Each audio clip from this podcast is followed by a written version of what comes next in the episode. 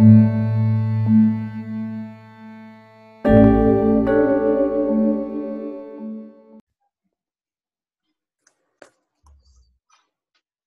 tudo bem? Eu sou a Jazerê. Oi, gente, eu sou a Clara. Eu sou o Pedro. E eu sou a Thelma. E nós somos do Papo da Ponte. Olá, tudo bem com vocês? Sejam muito bem-vindos a essa nossa próxima conversa. Hoje a gente vai falar sobre gravidez na adolescência. De uma maneira geral, né? assim, não vamos abordar muitos uh, assuntos específicos é, e nem nichos, né? Uh, qual uhum. tipo de adolescente, etc. e tal, porque senão o nosso papo, que já está se estendendo, já está virando uma delonga, né? É, eu nem sei onde que ia parar. Daqui a pouco a gente está fazendo mais do que um longa-metragem. Então vamos lá. Queria conversar Primeiro, a gente vai ter que a gente já fez isso algumas vezes, a gente já definiu o adolescente aqui algumas vezes, se não me engano, uma vez pelo menos. Mas a gente uhum. vai definir um pouco mais as questões impulsivas do adolescente aqui, como, como é, alguma coisa que o adolescente tenha de diferente, né, entre o infantil e a fase adulta, assim, o que marca mais, né? Então, assim, para começar, eu vou só deixar aqui, jogar para vocês, que assim, adolescência, Organização Mundial da Saúde, de 10 a 19 anos. Né? No ECA, no Brasil, que é o que a gente vai falar, a gente vai falar sobre Brasil, Isso. o Estatuto da Criança e do Adolescente vai de 12 a 18 anos. Né? E aí eu queria que vocês falassem um pouco sobre esse estado de ser adolescente, né? O que é um adolescente? É um estado transitório, né? Uma hum. ponte realmente entre a infância e a idade adulta, onde a gente já chegou a falar aqui que o indivíduo ele está se tornando indivíduo, só que ao mesmo tempo ele ainda carrega muita coisa da infância e ele não é totalmente um adulto. Então onde é que ele está? É por isso que é tão difícil para ele constituir uma identidade mesmo nesse momento de tanta importância para a vida dele, tanto crescimento e tanta mudança, principalmente. É uma idade que requer muita atenção em todos os sentidos e acolhimento da parte, principalmente dos adultos e responsáveis. É, quando você é. fala isso, Clara, me vem muito em mente a questão da monitoração, né? Não como um sentido negativo de você não. abusar da individualidade do outro, mas sim como você está monitorando as escolhas, as decisões do adolescente, né, para ver se ele realmente está é, ciente do que pode acontecer, das consequências, né? Que geralmente ele não está. Aí a gente vai falar um pouquinho disso mais para frente, né? É... Mais alguém Alguém? É, os, os, adolescentes, eles também têm tendência, né, de se juntar, né, de fazer, de formar grupos com outros adolescentes. Então, às vezes é muito difícil um adolescente escutar um adulto, principalmente os pais. O, os adolescentes tendem, hum, nessa faixa etária, a se afastar mais dos pais e buscar amizade, apoio fora de casa, com outros adolescentes é uma fase de rebeldia, de desequilíbrios, estabilidades, como a, Clara já falou, né, de lutos, crises, é, de identidade. Eu acho legal que, que esse distanciamento dos pais e busca pelos grupos, né, os grupos sociais, acontece justamente por essa questão da, da individualidade, de querer ter essa experimentação de, de de uma individualidade e geralmente uma individualidade que seja diferente da individualidade dos pais, né? Eles querem, querem achar algo próprio, é, a qualquer custo.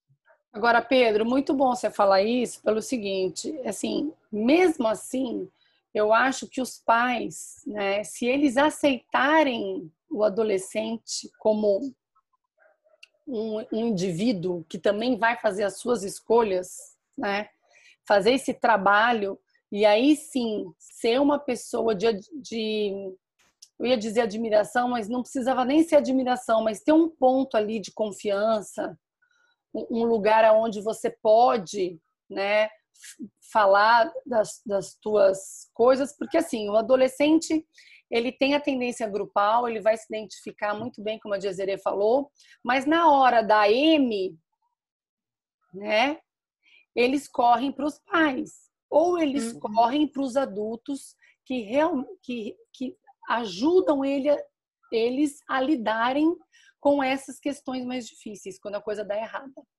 Eu acho, que isso envolve bastante a questão do julgamento parental.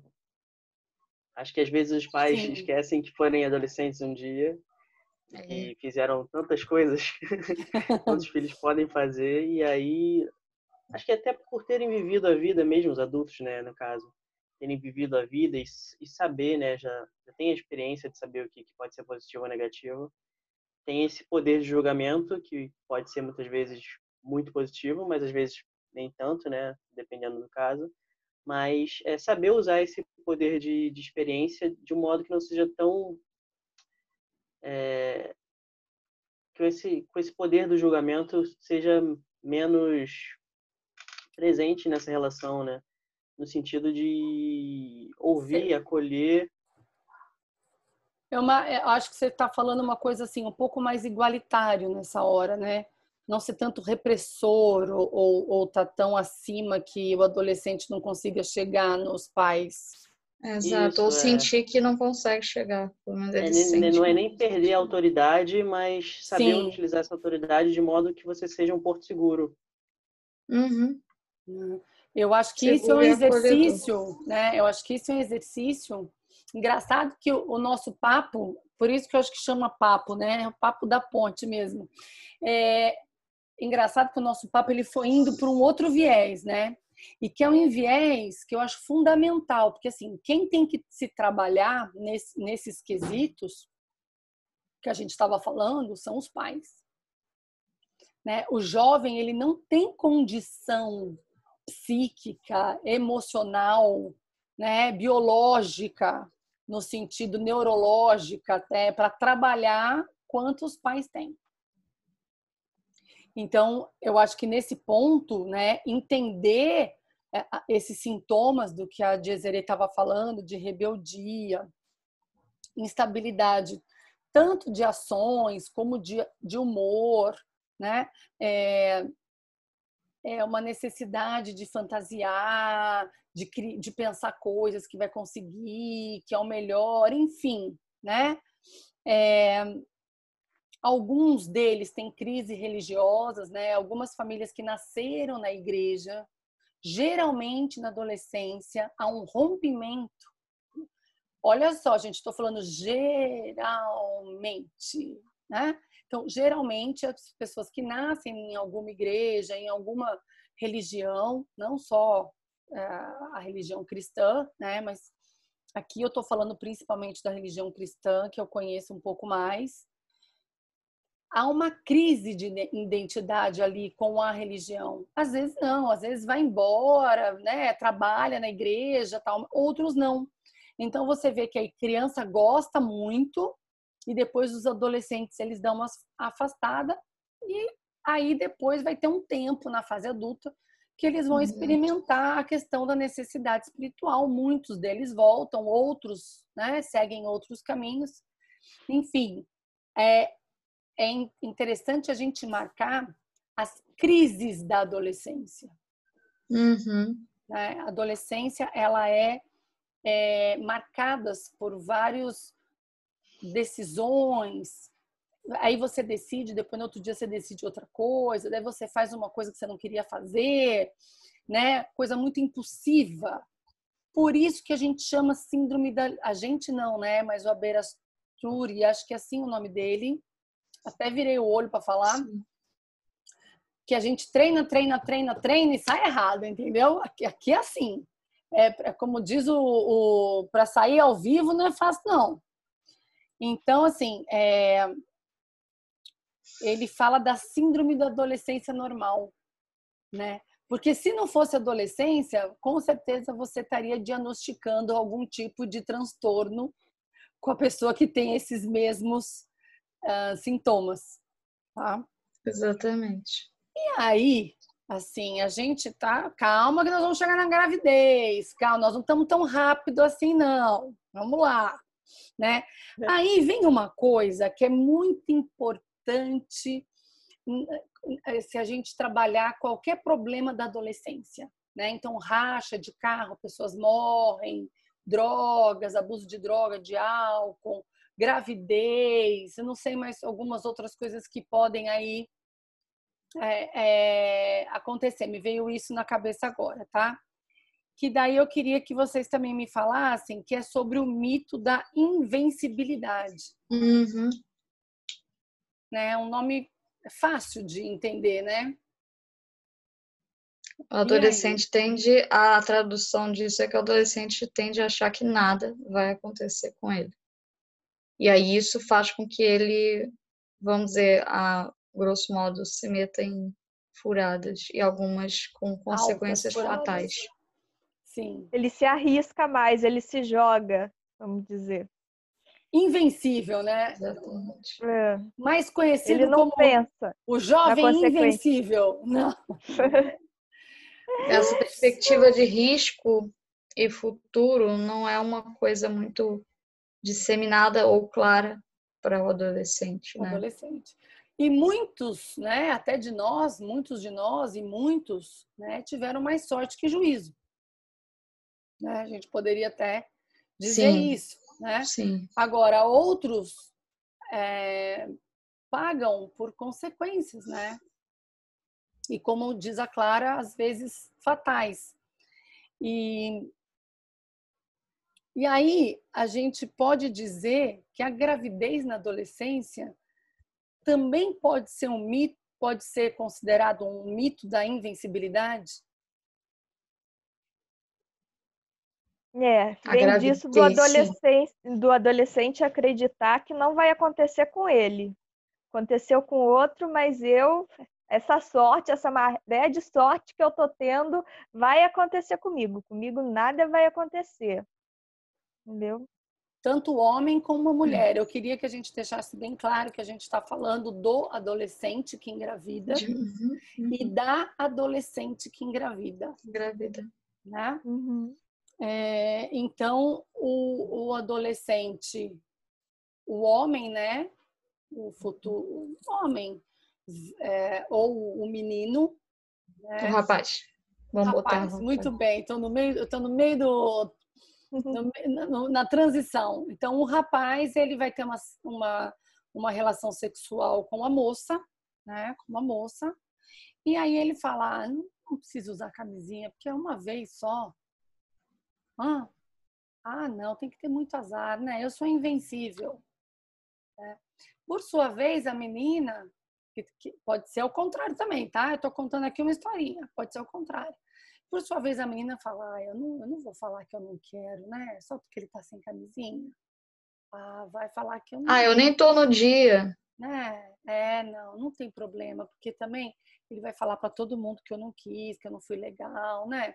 Então. As minhas amigas já fizeram, não aconteceu nada com elas. Pois é, eu vou fazer. Né? E aí. O que, que acontece? E a pessoa não se previne também, não toma a pílula dia seguinte, por exemplo. Às vezes não sabe que a pílula dia seguinte existe, é uma opção. Não sabe. Ou não, não sabe. Se... E isso, gente, olha só, muito importante falar a pena. Gostaria que muitos jovens ouvissem o, o nosso Papo da Ponte é. hoje, né? Pais, mães que forem ouvir, passem para os seus filhos adolescentes, né? Assim, e ainda bem que foi sua gravidez, né? Se a gente for pensar no sentido de tanta doença, trans, é, tanta doença sexualmente transmissível. transmissível, obrigada, Desiree. Assim, a gente é, ia estar tá com outros problemas, né? Além da gravidez. Eu não quero dizer que o bebê é um problema, que a vida é um problema. Mas a gravidez na adolescência, sim, é um problema e a gente tem que encarar isso, né? É no mínimo um, uma algo inesperado e algo que vai mudar radicalmente a vida de todo mundo que está perto. E principalmente dessa adolescente, né? E vai mudar Da a vida mulher, biopsicossocialmente dela, né? De uma maneira muito abrupta. Tá? Então, assim, é, eu tenho aqui, a gente está trabalhando em cima de um artigo que eu vou deixar a fonte. Pode falar, Pedro.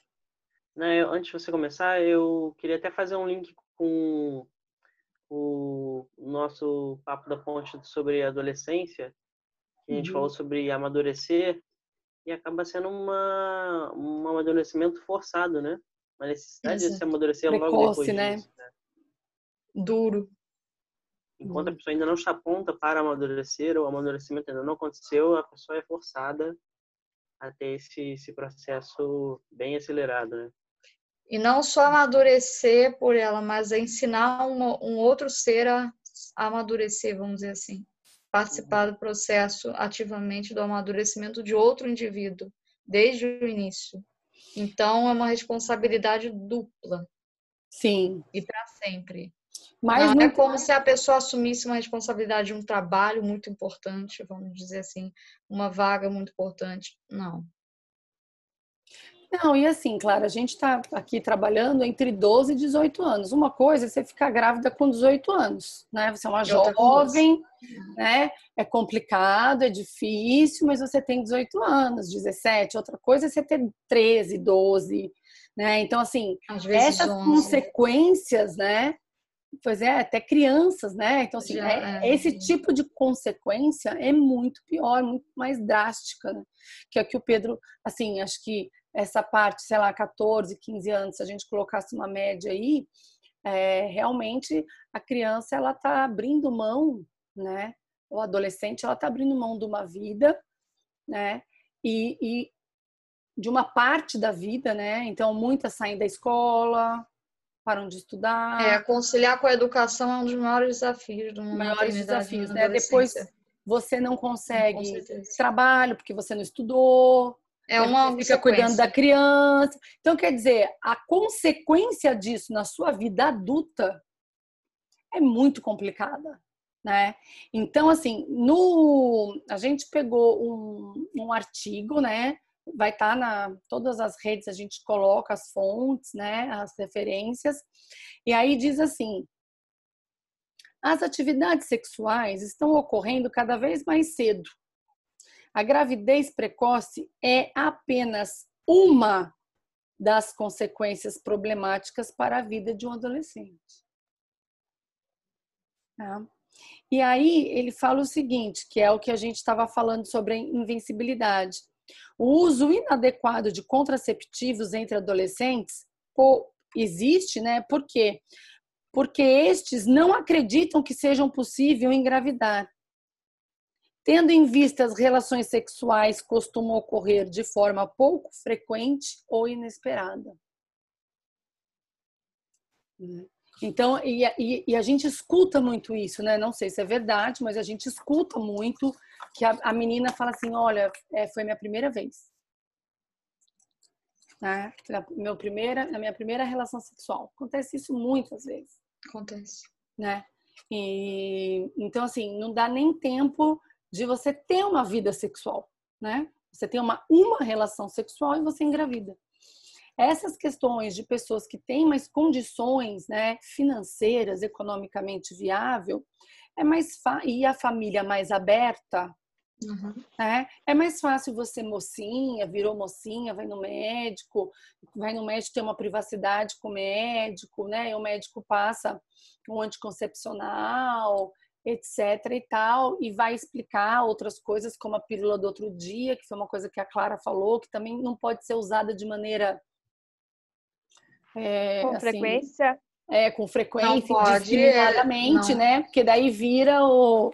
Aí o, Os o, médicos dizem que é uma normal, vez né? ou duas por ano. No Os máximo, médicos dizem para a saúde né? é uma, duas vezes por ano. Porque por senão, ano. É, Por ano. Tem muito hormônio. Ela tem o hormônio de uma de Isso. no caso do ciclo todo da, da do, do, anticoncepcional. Então isso ela ia falar, aí. é uma bomba de hormônio que é jogada no seu corpo. por isso que ele, se, se, você tomar muito seguido, ele desequilibra todo o seu hormônio do seu corpo. É, e pode te afetar pode fisicamente, exatamente. Isso. E assim, você tem um tempo para tomar, né? Aqui a gente não vai explicar para vocês como é, né? Seria interessante vocês procurarem ginecologista de vocês, alguém que possa é, de confiança, direitinho é. de confiança como que é, como, como que é essa pílula do outro dia, né? Mas é um método que você pode usar que também tem muita também tem uma questão da religião também que tem muita gente que, que né que diz que a, a pílula do outro dia é um, é um, é. É um método abortivo, abortivo, né? Então assim isso tudo vocês acho que vocês cabem né ao, ao ginecologista de confiança de vocês estarem fazendo. Mas assim, o que importa aqui, que eu acho que a Clara queria mostrar, é assim, mas vocês não sabem disso? Mas Muita vocês não, não sabem que isso é possível, a dessa, né? dessa a existência. E, e, e, aí, assim, eu vejo, né, é, que quando a gente tem uma condição melhor, a gente tem condição de ir no médico, tem um plano de saúde, você paga o médico para ir. Mas quando você não tem, imagina uma criança, né, às vezes vai, vai com a mãe, lógico, mas vai no é, CISREG, que chama? Vai na, na UPA, né, para agendar uma, uma consulta com a ginecologista no CISREG. Em média, isso demora quanto tempo? Não quero ser ruim, meu Deus. É, a gente perde um dia. Primeiro tem que passar pelo clínico, depois que passa pelo clínico, o clínico faz o encaminhamento, se, se, se você pedir se ou julgar se necessário. necessário. Isso. E aí, você, primeiro tem a fila para ser atendido pelo clínico. Depois de ser atendido pelo clínico, tem a fila para você marcar a consulta que é no CISREG. E aí vai marcar uma consulta para um outro dia, que aí já tem que ser um dia livre, tem que chegar cedo, perde dois dias só para, no mínimo, né? Só para é. ter esse esse contato esse... com o médico. Essa assistência, né? Essa, Essa assistência. E isso quando não demora cinco, sete meses, né? Que às vezes demora, às vezes tem, não. Tem procedimentos que, que, que eles só ficam disponíveis em meses. São às vezes até no próprio plano de saúde. Né? Uhum. Então você imagina alguém procurar, né? Assim, vamos ver se a gente imagina assim na prática, né?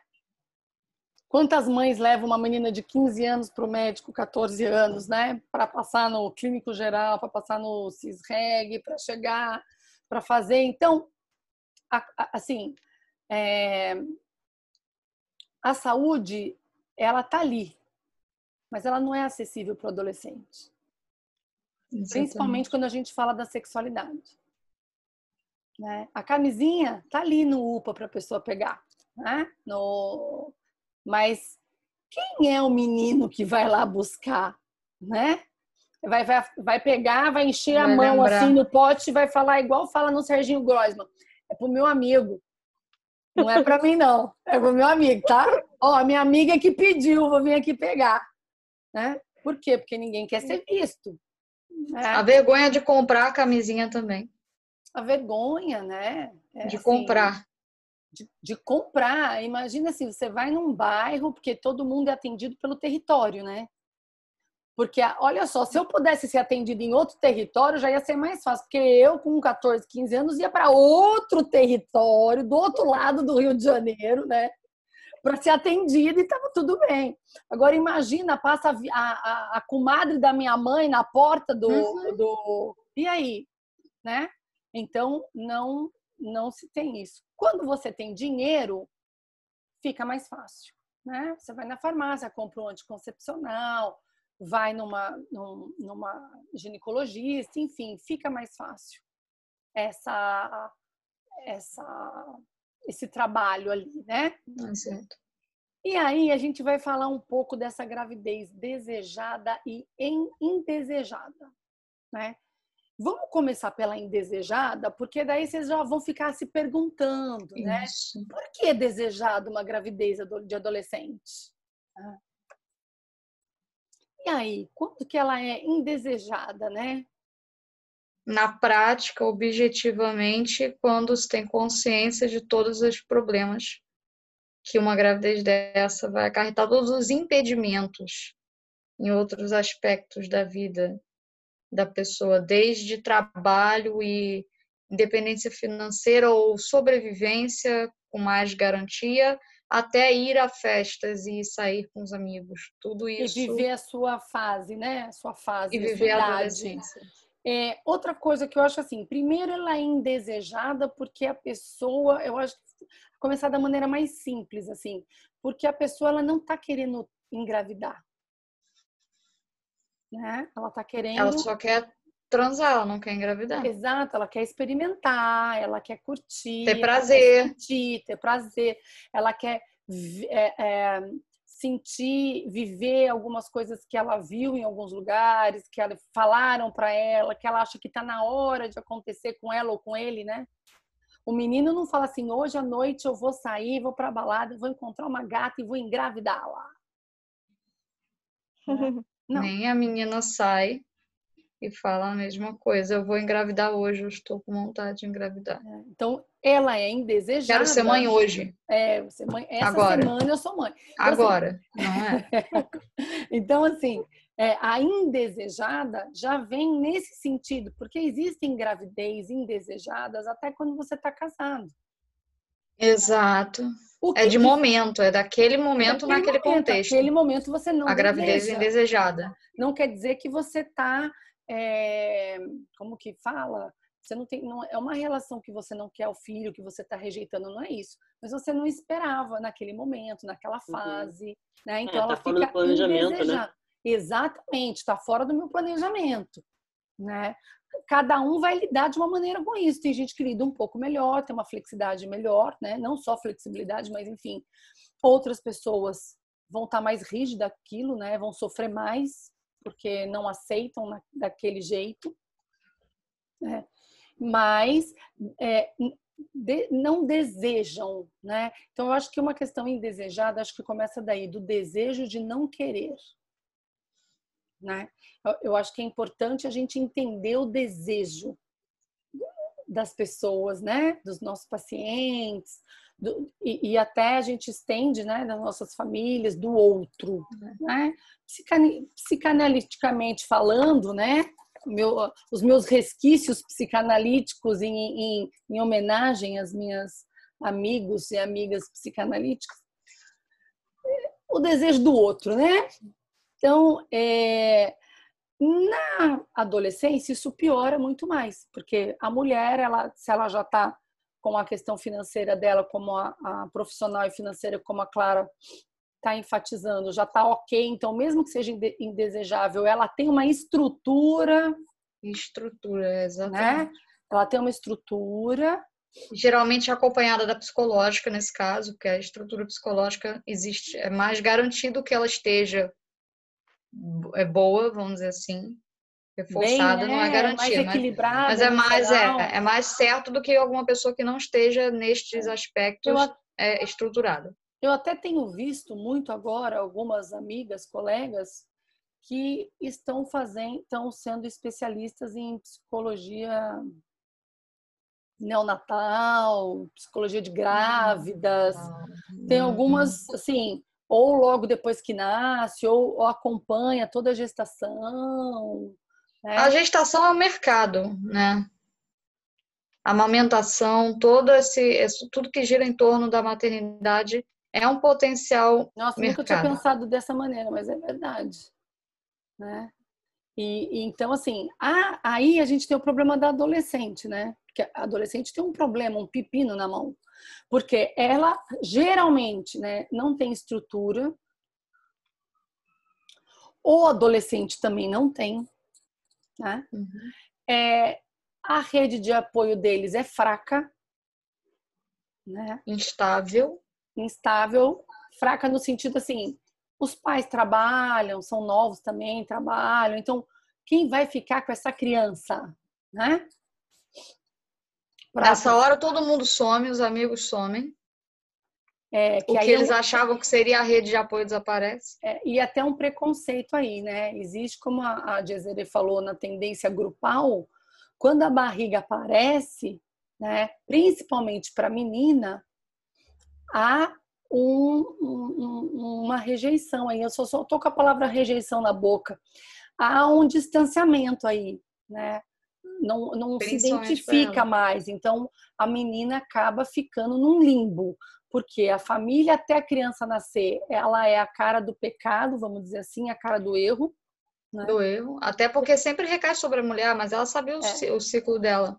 É, enquanto Deveria grávida, saber. né? Depois que é. nasce, passa tudo. O problema é a barriga, né?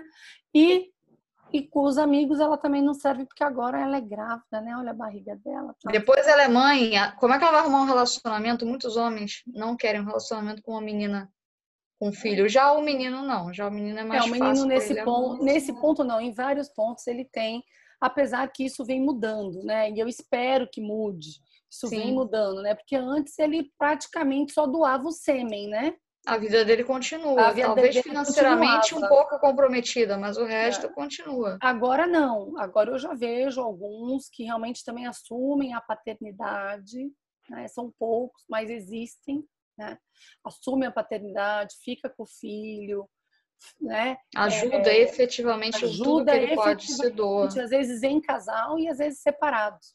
Né? É, mesmo separados, não precisa ter um, existir uma união afetiva estável para é parental, é parental né? entre conjugal, perdão, conjugal para que haja parentalidade. E que eu acho ótimo a nossa sociedade, né, de uma maneira geral, está ensinando ao homem o que é ser pai. É, então, na, mesmo que na marra, mesmo que às vezes na marra. Mas, mas a menina tá também não foi na marra, né? Então, não, assim, então, exatamente, tem que ser, às vezes tem que ser na marra. Tem que ser na marra. Então, Tem que ser na marra. eu fico muito feliz, né? Primeiro, uhum. porque uhum. se essa geração, se esse pai, mesmo com 14, 15, 16 anos, assumiu o filho como um pai mesmo, a paternidade, né? Não é assumir o nome, assumiu a paternidade, isso significa que o mundo está mudando, né? Então, de gerações em gerações, a gente já vai ver um outro tipo de cultura. O, o, o Pedro levantou a sobrancelha assim, tipo assim, quero ver, é isso? Não, eu tava concordando. Ah, pensei que você falou, hum, será? Não sei, Pedro, se será, né? Mas eu acho que há aí um movimento diferente. É, as coisas estão caminhando para que sim, né? É, eu também enxergo assim, né? É... Como eu disse, mesmo na força da lei, às vezes está encaminhando para mais um subsídio de pensão, tipo alimentícia para criança, do que para um afeto em si. Porque quando é é, o afeto a gente não pode exigir do pai para que ele tenha com, com o filho, entendeu? Isso vai do caráter de cada menino, de cada homem, é, para com o filho. Sim, mas eu vejo até, assim, dizer, se a gente comparar anos atrás, né? Lógico que vem aquele passo de tartaruga, né? É o ritmo é, de grandes mudanças. É um é, mas assim, é o ritmo. você vê que tem alguns pais que estão exercendo a paternidade, não só dando dinheiro ali que também não, né, assim, muitos a gente sabe que muitos nem colocam o nome, nem dão nem dão a questão financeira, né? Uhum. Bom, e aí ele fala também no texto o seguinte: a inadequação física para procriar e a imaturidade emocional dos adolescentes para serem pais. Aqui estava falando mais da mãe, mas eu acho que é do homem e da mulher, né? Uhum. Então, é, aí aqui também tem uma, uma, uma pessoa que engravidou, é, se chama A, 18 anos, está no sexto, sexto mês de gravidez do primeiro filho. Né? Ela fala assim: sempre soube em que uma relação sexual eu podia engravidar. Recebi informações sobre anticoncepcionais na escola, em casa e na televisão. O único método que usei foi a camisinha. Eu não esperava. Quase que eu tenho um troço.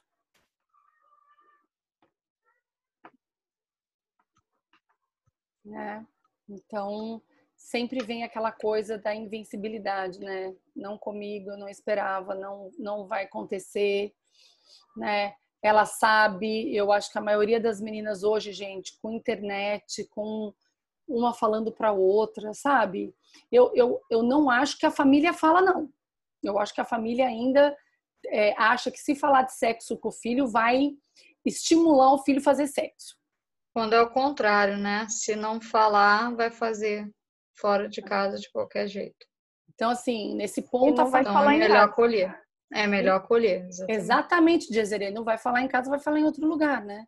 Vai falar e vai fazer, exatamente. E vai fazer. E, então, assim, eu acho que é essencial, né?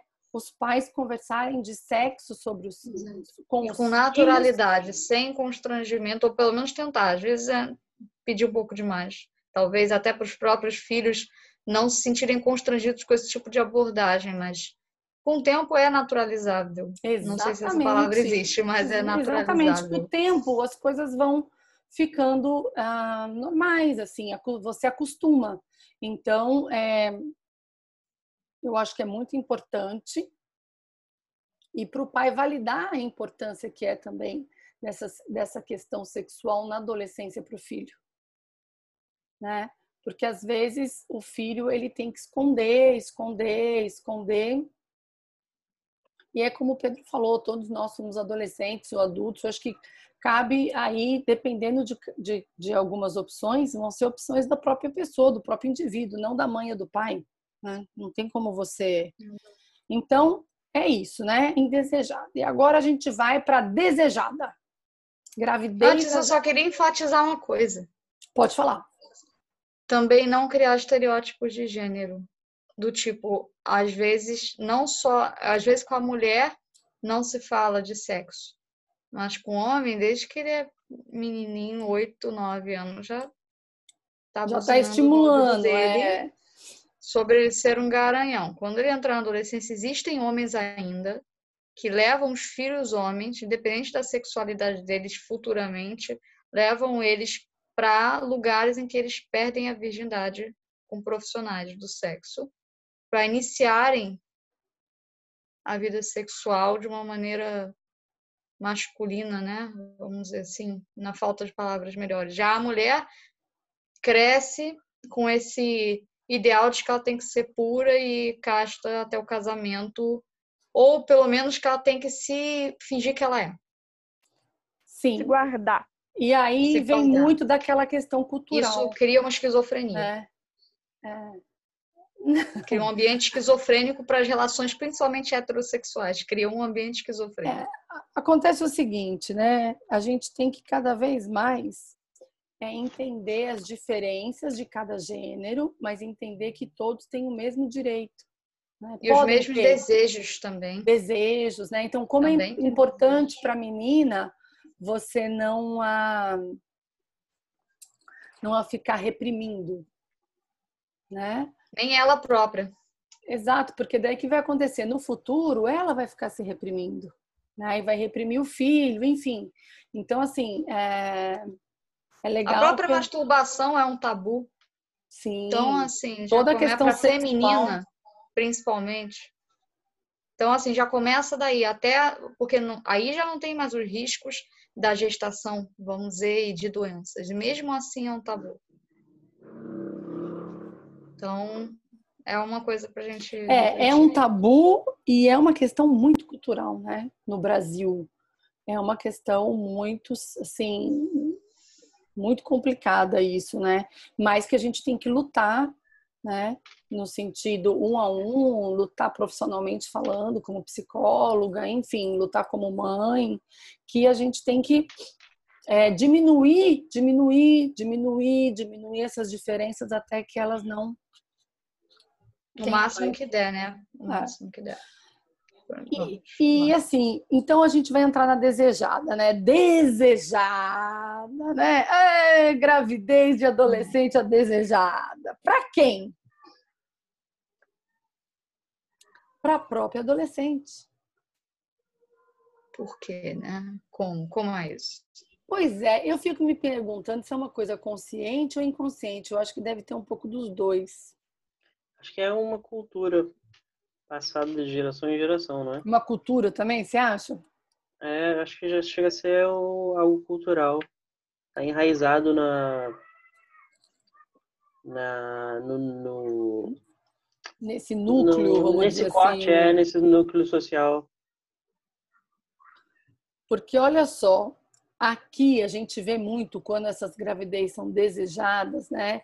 Mesmo que a menina na hora leve um susto, tal, mas tem um desejo aí intrínseco, vamos dizer assim, que dessa gravidez, para quê? É... Porque ela, ela, ela ganha uma relevância, né? A partir do momento da gravidez, é, a, a, vida dessa adolescente muda, né? Principalmente adolescentes que têm muita é, baixa renda, né? Pouca escolaridade, que não dispõem é uma mudança de, de perspectiva muito grande, de acesso a outros bens sociais como educação, trabalho, remuneração e prestígio, uhum. né? Então a gente tem que entender e ambições. Que, é, que tipo de adolescente que é essa, né? Que assim é uma adolescente que a vida dela tá bem restrita. Uhum. Eu acredito que justamente essa, essa gravidez na adolescência que vai alterar o status dela de adolescente para mulher.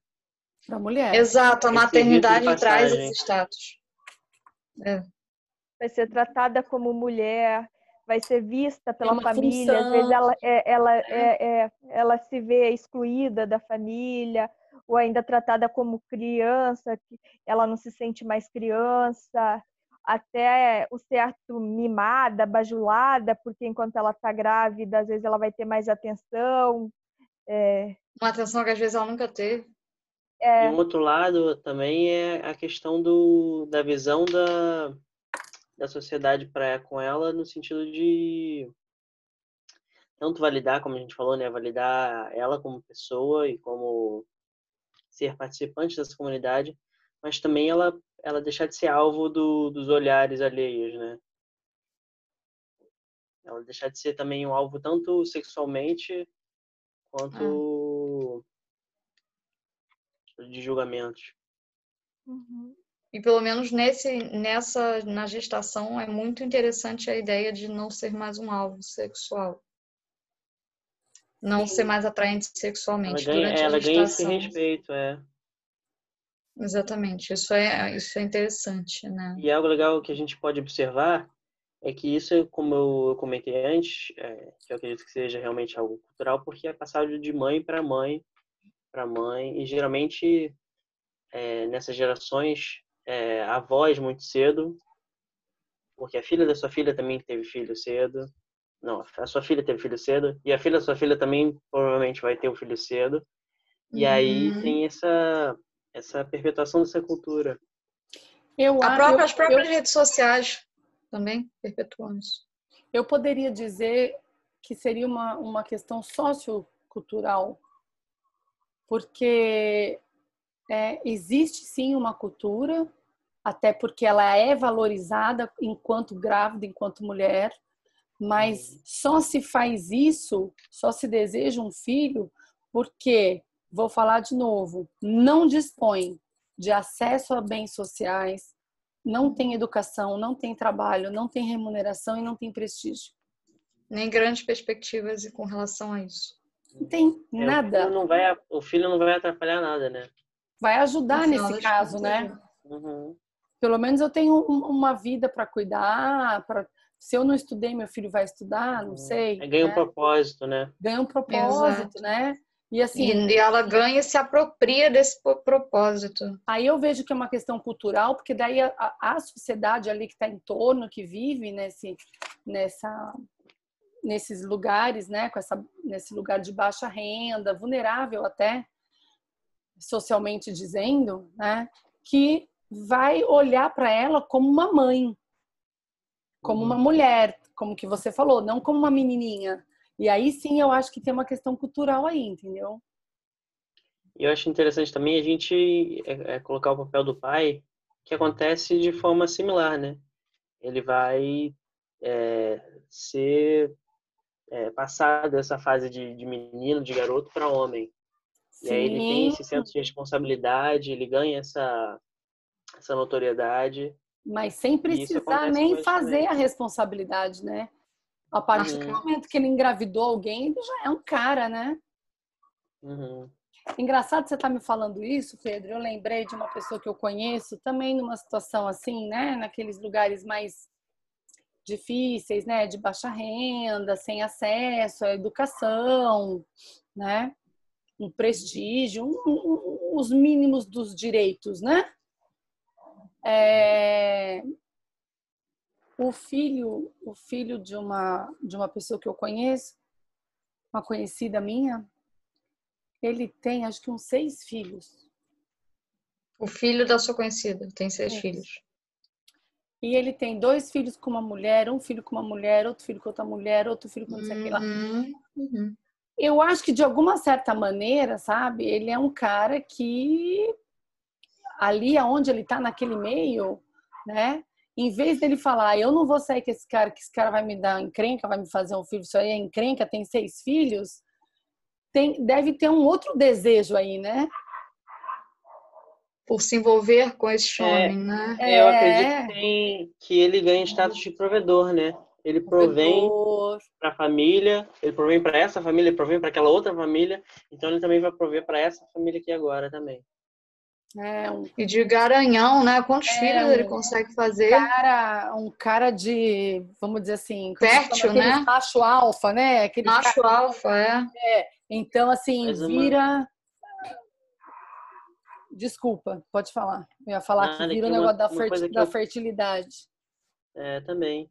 E uma coisa que eu percebo, não sei se vocês vão concordar, e aí vocês podem discordar, fiquem à vontade para discordar também, mas eu acho que quanto mais baixo o nível socioeconômico, mais presente, é, mais aceito a gravidez é para o homem também, pelo que eu percebo nas minhas últimas observações. Nesse uhum. sentido mesmo dele se tornar o pai, dele ganhar esse propósito de é, tem uma função de vida agora, vou ter que prover para minha família, e aí isso criar um orgulho. E, eu concordo. E, eu também geralmente, concordo quando a, quando a ascensão socioeconômica acontece, né, os níveis, se a gente for ver, quanto mais perto da alta, ou da classe média, eu acho que acredito que aí a questão da, da evasão parental masculina, acho que ela fica maior no, nesse sentido. Fica maior e também Isso. é uma vergonha. É uhum. É assim. É exatamente, concordo, concordo. Vacilão, né? Você, Nossa, você tem é tanto, é tão esclarecido, tem tanta informação na sua disposição. É um Como é que você conseguiu Porque aí sim a pessoa está perdendo. Eu acho que essa é a diferença. A pessoa está perdendo o estudo ou uma faculdade em outro lugar. Não que ela não vai parar de estudar, mas talvez ela não consiga fazer aquele se plano dedicar. que ela faria ou se dedicar, né? É, tem um atraso da vida, né? Tem um atraso da vida aí já começa a ter as cobranças das pessoas, depende dos, dos parentes, muitas vezes, né? Nesse, principalmente no início, uhum. porque é muito gasto uma criança, e aí vai. Então, sempre você tá com uma relação de, de deu ruim, por que, que fez isso, né? Como você falou, quando a renda é muito baixa, é um estímulo, né, para ambos os lados, e o menino ele vira homem, né? até o tratamento muda. Então, realmente é muito. Aqui fala assim, ó, Vilela Doreto 2006. A gravidez se torna uma maneira factível de forjar uma valorização pessoal em um meio que tem muito pouco a oferecer. Eu acho que isso, assim, é. frase, né? É, ela sempre vai estar, tá, esse desejo sempre vai estar tá atribuído, né? A mudança do status dentro da família, que é o que a gente estava conversando, e do meio social que vive. Então, é muito diferente de quem tem uma posição social melhor, né? Uhum. E quem não tem. Né? e se o contexto que geralmente acompanha as pessoas em volta dessa pessoa também não tem, não passaram por isso. Então, não existe esse acolhimento, essa compreensão porque não é comum. Então a pessoa vai ser uma exceção nessa classe média, num caso desse. Em classes sociais mais baixas, é, por exemplo, já é mais comum. O que eu vejo, claro, é assim, não posso falar da classe baixa nesse sentido, que daí nós vamos entrar numa outra seara, né? Mas assim, o que eu vejo é que a cada quanto mais você tem, também vocês discordem de mim, por favor. Hoje nós estamos tão cavaleiros, né? Discordem de mim, isso mesmo, pode discordar. Então, assim, o que eu vejo é que quanto maior a questão econômica, mais a possibilidade de um aborto, né? de, uma, de uma questão Exato. mais esclarecido até, não só pelo dinheiro, mas pela questão de esclarecimento tal, de um aborto. Então, é, eu não vou dizer para você que é difícil a gente falar exatamente assim, em, por exemplo, engravida menos? Não necessariamente. É. Mas às vezes é mais enco encoberto, né? Mas é mais até porque é... o aborto é mais é. acessível, até porque o aborto aqui no Brasil as leis são bastante elitistas, sem querer entrar nessa seara. E eu é acredito que seja caro. É ilegal. É elitista, é elitista. Eu acredito que, e eu acredito que seja caro. Não é, deve ser caro. barato. É assim. Justamente, então, é ilegal e quem tem dinheiro vai pagar um aborto seguro, quem não tem ah. É, ou vai fazer lá fora, onde é legalizado. Exatamente, por isso a questão elitista assim, da lei aqui. É, assim, é, é, Muito elitista. O problema não é o aborto em si, eu acho que o aborto é um, é um tema muito polêmico. É, é a gente não quer é. necessariamente entrar nas questões eu acho éticas. Que o problema não é o aborto, eu acho que o problema, nesse caso que a, que a Clara está falando, é a legalização do aborto. São coisas diferentes. Enquanto não for legalizado, é. vai continuar sendo uma lei elitista, né? impraticável. Eu, tenho, eu tinha uma amiga, ela também faleceu, né? Mas a mãe dela faleceu. Ela morava em Londrina. Tem uma filhinha linda, é, amiga mesmo. Ela faleceu por uma questão de um tumor no cérebro, né? Uma doença. Mas assim, ela tinha sete anos, ela tinha três irmãos, mas do, os dois menores, né? Ela era a mais velha. Se eu não me engano, tá? Posso estar enganada aqui. Tá, e ela, a mãe, foi fazer um aborto porque estava grávida do quarto filho. Quarto. Né? Não tinha dinheiro, eles eram tinham uma condição muito, muito, muito ruim. Ela era uma pessoa super da igreja, então ela foi fazer um aborto e ela morreu. Aí ela deixou três filhos as consequências de uma lei elitista impraticável. Então, assim, é, não vou dizer que tem gente que tem dinheiro que não é, porque fazer um aborto nessas clínicas clandestinas não quer dizer que não, também um assim. aborto bom, né? Vamos dizer assim. Mas né? É muito mais comum do que parece, mas é, é muito mais comum do que parece. E é muito mais velado, como a Dizere falou. Então, na verdade, eu acho assim, adolescente é adolescente, com dinheiro ou sem dinheiro. Eu acho que a impulsividade e esse mito da invencibilidade vai acontecer né, em todos os, uh, vamos dizer assim, os níveis. Por razões diferentes, é, motivações até diferentes. Mas... Agora, quando a gente fala que uma adolescente deseja engravidar, talvez ela até tente, ela não usa camisinha, porque ela quer engravidar, né? Mesmo que for uma coisa mais inconsciente, ela não está preocupada com isso. Né? E é, agora, é, inconscientemente ela... é, se rolar, rolou, era para ser agora. Se acontecer, Às vezes ela quer segurar o parceiro, acontece muito. Às vezes quer segurar. O casal tá brigando. Né? E, e, aí, assim, tem toda uma estrutura, mas eu queria diferenciar que existe uma, uma adolescente que fica grávida e existe uma adolescente que não tem nada a ser oferecido para essa adolescente. Não tem educação, não tem saúde, não tem instrução, não tem remuneração, não tem nada. Não tem acolhimento nenhum de nenhum nada, tipo. Nada, nada, nada, nada. E aí o que, o que a, a única valorização que ela enxerga é ela tá grávida. Então essa é a diferença. Agora adolescente é adolescente. Aqui no que eu digo da, do dinheiro e, salvo engano, eu lembro nas aulas de biologia que o organismo, em condições mais adversas, ele fica mais fértil do que em condições muito propícias. Não sabia disso. Nem eu, é. é. Salvo engano, salvo engano. Mas faz mas, bom. Se não, engano... se não for um engano, for uma certeza, faz muito sentido. Pelas hum, histórias é pra, que eu conheço. É, é, eu acho que, que quanto mais mesmo, né? Quanto mais novo, mais fácil você engravida. Mas também o fato de você não querer, não, você não gera aquela ansiedade. Então, isso facilita. Que, isso facilita.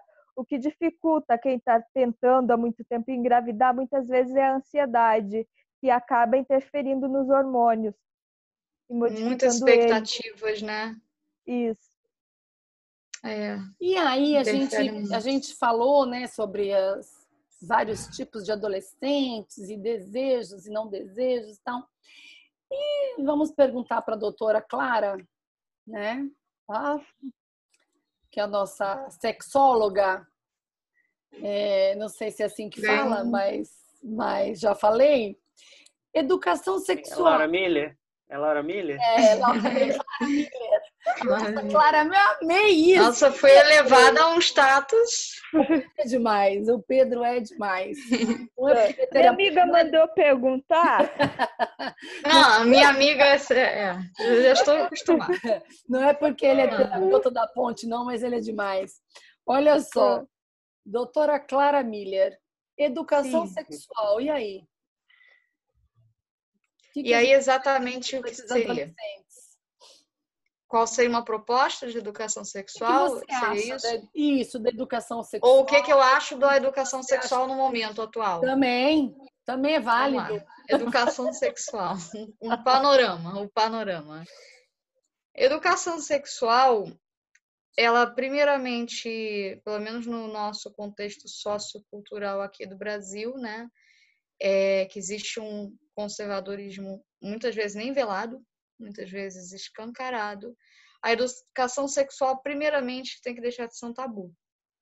Sexo tem que deixar de ser um tabu, né? Amanhã nós vamos ter uma live dando um spoiler, então amanhã algumas coisas oh. vão se repetir aqui. Eu já estou dando um spoiler. então, é, existem várias assim contradições nesses assuntos sexuais, por exemplo, é, os adolescentes e até os jovens adultos acreditam, a gente vê nas conversas informais, eles acreditam que a experiência, o conhecimento sexual está na prática, necessariamente. Então, nossa, eu transo muito, eu entendo muito. Aí se vangloriam, tanto homens quanto mulheres, dos desempenhos e das quantidades de vezes em que elas assim, estão envolvidas em atos sexuais e aí, por isso, eles, eles estão super, em uma superioridade social, né, no patamar ali dos jovens. E aí, o jovem que não tem experiência sexual, por exemplo, ele sente que ele não tem educação sexual porque ele não tem vivência, o que é um equívoco imenso. Justamente, a educação sexual também passa por você escolher, por você optar não fazer, por você optar não participar de um ato sexual ou de uma ou vivência como, né? sexual. Né? Ou como fazer. A educação sexual exatamente passa por você ter a autenticidade, você ter a, a educação, esclarecimento de que você pode escolher não fazer. Então, aí não ceder uma, a uma pressão so, social. Então já começa, já é um dos equívocos, né, uma das contradições da educação sexual, né, como um todo. A questão do tabu, por exemplo, a questão é, de gênero é um peso, tem um peso muito grande nisso, porque a educação sexual, como eu falei, é uma coisa esquizofrênica. Enquanto o homem, ele desde muito novinho... Coitado dos esquizofrênicos, não fala do coitado. Não, do... é, é a situação é, é a situação ela é ela é, um, é discrepante. Ela é discrepante, muito discrepante, porque por exemplo, eu não sei onde que eu li isso que eu vou falar, não é meu eu li em algum lugar que a, o, o homem ele é preparado para ser um é, é, um cara sexualmente muito muito preparado, né, muito experiente, tudo, e ele quer uma mulher que é uma se comporte como uma princesa e na cama ela seja uma, uma mulher fatal. Essa mulher, ela cresce com uma educação de que ela tem que ser bela, recatada do lar, né? Aquele Aquele, aquela máxima que eu é, esqueci é, de onde máxima, saiu. Aí eu lembro eu da mulher. De saiu. Era de onde? É, é a mulher, mulher é, Temer. Isso é. mesmo. É, é a Marcela. É inesquecível. Ah. É verdade. Eu, eu tinha esquecido de onde saiu isso. E aí essa mulher cresce com esses valores que ela tem que passar para o homem, que ela é uma mulher bela recatada do lar, enquanto o homem está esperando que na cama ela seja uma mulher né, fatal. Enquanto isso, a mulher está esperando que ele seja um príncipe e nenhum dos dois está sendo educado um para o outro. Não é relação heterossexual, porque aí as relações homoafetivas ou trisais ou qualquer outro tipo de relação já entra outros tipos de discussões, né? Que a gente Sim. pode até ter uma, uma, um papo da ponte para esses essas outras relações, relações, que é importante a gente falar também, mas eu estou falando da relação heterossexual. Então, é mais uma contradição, assim, as educações sexuais são muito, sexuais são muito discrepantes, e aí, quando existem os encontros, é um espera de, de si próprio uma coisa que não vai conseguir dar, e espera do outro uma coisa que o outro não vai conseguir dar, e já é mais problema. Então, assim, isso tudo por causa do tabu, como eu falei, a própria masturbação. O homem, ele fala de masturbação de uma forma muito natural. Isso é independente da sexualidade, se é hétero, se é homossexual. A masturbação é uma coisa muito. É, é um orgulho, vamos a, dizer assim. A educação é vem do gênero, né? Não da orientação. Exatamente, do gênero. muito do, do gênero. gênero. A mulher não pode tocar no assunto dela ser sexual, porque, por exemplo, nem no, não só na masturbação, em qualquer ponto, se a mulher fala da sexualidade, ela já é vista ou como uma, uma mulher que não tem valor, ou como, ah, não, então ela quer. Vamos dizer, se uma mulher fala de sexo, o homem pode entender que, ah, então ela vai querer fazer alguma coisa comigo. Ela é sexualizada só porque ela falou em sexo. Já o homem, não. Então, assim, educação sexual é uma coisa que precisa ser muito remodelada. Eu não vou dizer desconstruída, porque a gente já evoluiu muito. Não vamos desconstruir tudo de novo, não, tá? Porque senão vai dar ruim. A gente precisa remodelar algumas coisas, né? E propostas, vamos, vamos lá, propostas. Algumas eu já falei, né? E eu acho que o principal é falar com naturalidade. Se falar com naturalidade, deixar todo mundo falar com naturalidade, mesmo as pessoas que falem bobagem, deixa, deixa eu falar, que pelo menos a gente vai saber a que ponto que a gente está. Deixa eu falar, porque a gente vai saber exatamente. A gente, muitas vezes, é como eu falei, as ideias são muito veladas, os pensamentos são muito velados, porque uns têm medo de falar, porque aí é, é, vão ser vistos como pessoas assim, assado, porque o sexo passa muito pelo que, que a pessoa é, né? Pela identidade da pessoa. Então, tem que falar, deixa eu falar, deixa eu falar, né? Para a gente saber a que pé a gente está socialmente e com quem a gente está lidando. Então, deixa eu falar, naturalizar o sexo.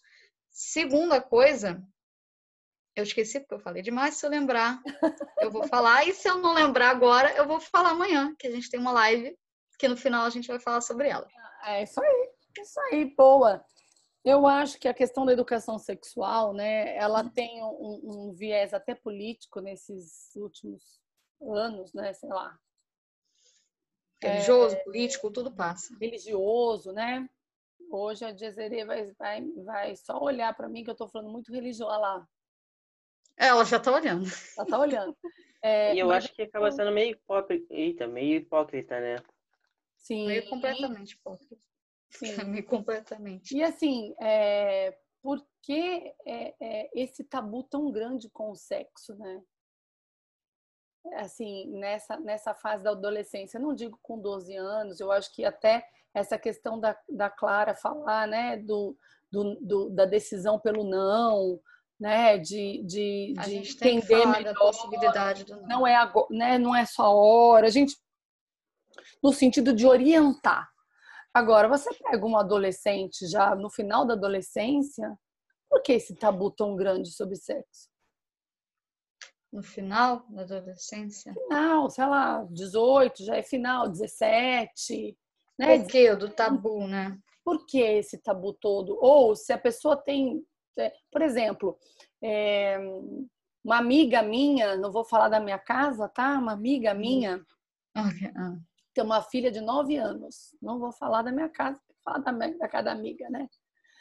E ela me faz algumas perguntas. Crianças fazem muitas perguntas sobre sexo. E vão fazer cada vez mais cedo, é. tá, gente? Tá, paz? Que já é. estiverem ouvindo a gente. E aí, vão fazer cada vez mais cedo. Você vai responder, né, dentro da idade daquela criança, com aquela linguagem.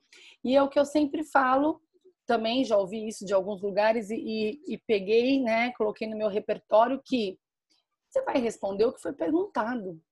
Que tem pai que já quer, criança tem três anos, pergunta um negócio, Não, mas olha só, porque esse pega... Não, não, calma, o que, que ele perguntou? O interesse dele está até aqui. Senão ele vai perguntar mais. É. Isso é muito é. importante. É, é muito e depois, com o tempo, vai e vem se perguntando. Então, a minha filha já. Ixi, falei que era minha filha, e agora? Agora já foi. Então, a minha filha vem perguntando coisas desde muito pequena. É, como eu falei, cada vez mais cedo vão perguntar. Desde até o que é um beijo na boca, sabe? Coisas assim. Né? Por que, que beijo na boca e eu beijo no rosto?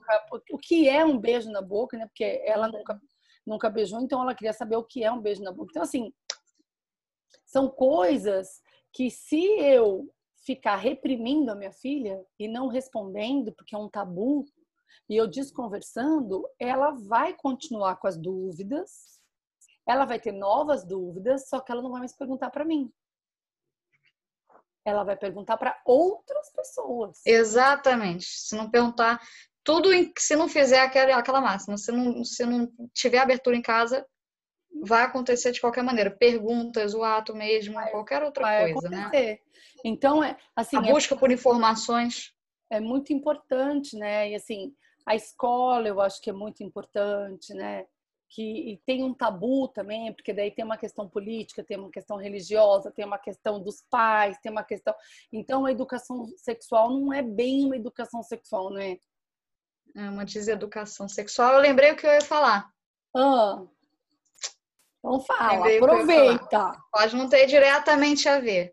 Mas é, quando eu falei da, da escolha do não fazer, por exemplo, e de não necessariamente quem não pratica sexo não tem conhecimento, às vezes pelo contrário, quem está fazendo muito tem menos entendimento e, e, e, conscientização do que quem não está fazendo, né? Até da própria sexualidade, tudo bem. Mas é porque emendando com isso, eu também eu também defendo a teoria de que o sexo tem que ter o seu lado íntimo, vamos dizer, um casal não precisa falar da vida sexual deles para todo mundo, ou ninguém precisa sair falando da sua vida sexual para legitimá-la, vamos dizer, para validá-la. A pessoa pode se guardar. E aí não, não é nem por um lado, não, então não vou falar nada para ninguém, nem para minha mãe, nem para meu pai, nem para Deus, nem para o mundo, eu vou guardar isso para mim porque isso é íntimo e é feio e é sujo. Não, não é por aí, mas por outro lado, a pessoa também pode não sair falando porque é modinha, porque é hype, ser, é, você tá querendo dizer um equilíbrio, né? Um nem, equilíbrio. Nem então, 8, nem 80 disso. Né? Exatamente. Né? Porque Pode, também tem que ter a sua reserva, tem que ser a sua intimidade. O sexo quem passa pela intimidade. Quem muito também. fala, falta. Falta. Falta e tá querendo se afirmar. Gente, eu sou, tá muito psicanalítica hoje. Gente, eu tô demais. Eu tô Thelma Freud, não tem a Ana Freud? É, eu já ganhei um Miller, né? Você ganhou o Freud. Miller, eu ganhei o Freud. Gente, eu Falta o Pedro e a Desiree ganhar um, um e assim, sobrenome. Assim, a, como que chama? A modéstia também. Eu tô, tá lá no modesta. Olha só, pra gente terminar, Barros, adoro teórico com esses nomes, Barros, né? Disse em 2002 o seguinte: para a gente acabar aqui nosso papo e resumir o que nós falamos aqui sobre educação sexual. Devem ser criadas condições para que os próprios adolescentes exerçam a sexualidade de maneira a não comprometer a sua saúde e a de seus parceiros e abrir espaço para encontrar soluções frente aos preconceitos e crença que se formam sobre o sexo. Temos que falar de sexualidade e saúde mental também. Opa, vai ser uma boa, hein? Vou colocar aqui, anotar para ser uma das próximas aí. Bom, gente, por hoje é tudo isso. Não posso falar que é só, né? É, nunca é, é só. A gente está com várias novidades aí que estão nascendo, né? Que tá, tá na gravidez ainda está sendo uhum. gestado, uhum. né? Mas a gente vem com muita novidade por aí. Uhum. É, queria falar da nossa live. Vai ser esse mês vai ser eu e Clara. Clara já está arrasando. Vocês viram como que como que ficou aqui já o negócio? Já hoje já dei vários spoilers de amanhã. que é relacionamento e sexualidade, né? Quero que vocês. Uh, daqui a pouco vocês vão estar sabendo mais do que eu, né? Live da Ponte, todo dia 28 Vou às corrigir 28, né? Pô, fácil pra caramba. Então, eu deixo aqui meu. Uh, minha esperança que vocês estejam lá amanhã. Um grande beijo a todos e até a próxima. Até, gente. Até, pessoal. Gente, vou aproveitar esse, esse tempinho para lembrar, que é uma coisa que eu estava querendo lembrar até no, no meio do, do podcast, mas a gente acabou esquecendo, que nenhum método contraceptivo é 100% eficaz. É. Tudo vai ter sua margem de erro, camisinha, é, DIU, é, a pílula, pílula anticoncepcional, tudo vai ter uma, uma porcentagem de erro. Então, é, menos julgamento, mais compreensão e, e noção e estudo, educação quanto a essas questões sempre vai ser muito bom. E outra e coisa. Convidar... Não, Fala, termina, termina, porque só são duas informações assim. É que eu ia convidar também o pessoal a dar uma olhadinha nos textos do blog www.clinicadoponte.com.br que tem mais informações e a live eu ia pedir para você informar onde vai ser a live. Ah. Que a gente falou da live tanto, mas a gente não falou de onde, onde vai ser. Onde eu aprendo, Pedro. Onde eu aprendo. É, no Instagram, gente, arroba sou da ponte. Uhum. Você, Clara. Eu ia deixar até para amanhã. Mas como tem a ver com tudo que a gente já falou hoje, os médicos podem dizer melhor do que qualquer um de nós aqui, mas é sempre, emendando o que o Pedro disse, interessante usar dois métodos anticoncepcionais de uma vez. Uhum. Aí realmente reduz muito. E a única o método anticoncepcional efetivo 100% é não transar. É, e o que a Clara está falando para a gente terminar é que desses métodos anticoncepcionais, o único que não você não transmite doença é a camisinha. Então, gente, Também. use camisinha. E outro é. método, né? Mas outros usem métodos. camisinha. Sempre, a camisinha sempre, com qualquer outro método, exatamente. Muito bem, muito bem emendado. Qualquer outro método, a camisinha precisa. É válido. Beleza, Pedrão? Mais alguma coisa? Não? Por hoje é só, pessoal. é. Então, ó. Beijão. Tchau, tchau. Beijo. Tchau, gente. Tchau.